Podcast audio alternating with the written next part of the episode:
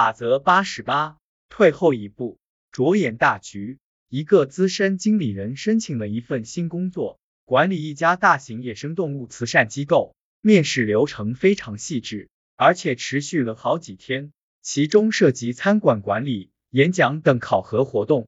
他花了大量时间研究职位的要求、慈善机构的组织结构、资金支出方式，并且找到了大量的证据证明自己具有组织、做预算、管理一个机构的能力，证明自己的管理风格正是对方所需的。他写完演讲稿后。请我的一个朋友帮忙看了一看，这个朋友告诉我，他对那个慈善机构有着非常明确的未来发展设想，也知道如何实现这些设想。可他丝毫没有谈及野生动物保护问题，他过于关注职位的日常工作，而忘记了从大局出发。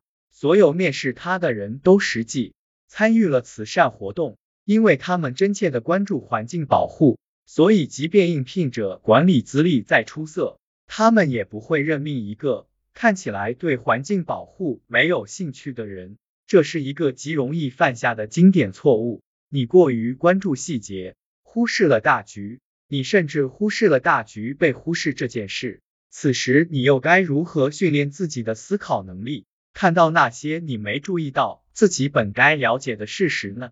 和所有与思考有关的能力一样。解决这个问题的答案就是练习。一旦养成寻找大局的习惯，你的大脑就会自动完成透彻的思考。因此，你需要在所有事情上都做寻找大局的练习，下决心每天都进行几次这样的思考，直到大脑习惯于不受外力刺激，就能主动寻找大局。为什么刷盘子？用细节性的观点回答，就是为了干净。而大局性的观点则是让家人用干净的餐具吃饭，以保持健康。为什么参加这个会议？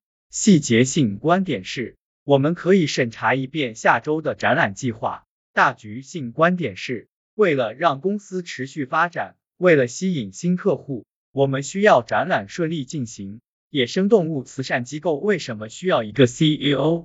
细节性观点是以便机构高效运行。大局性观点是为野生动物保护带来更大、更积极的影响。你可以想想自己为什么要在睡前给孩子读故事，为什么运营青少年俱乐部，为什么出门度假，为什么养一只狗。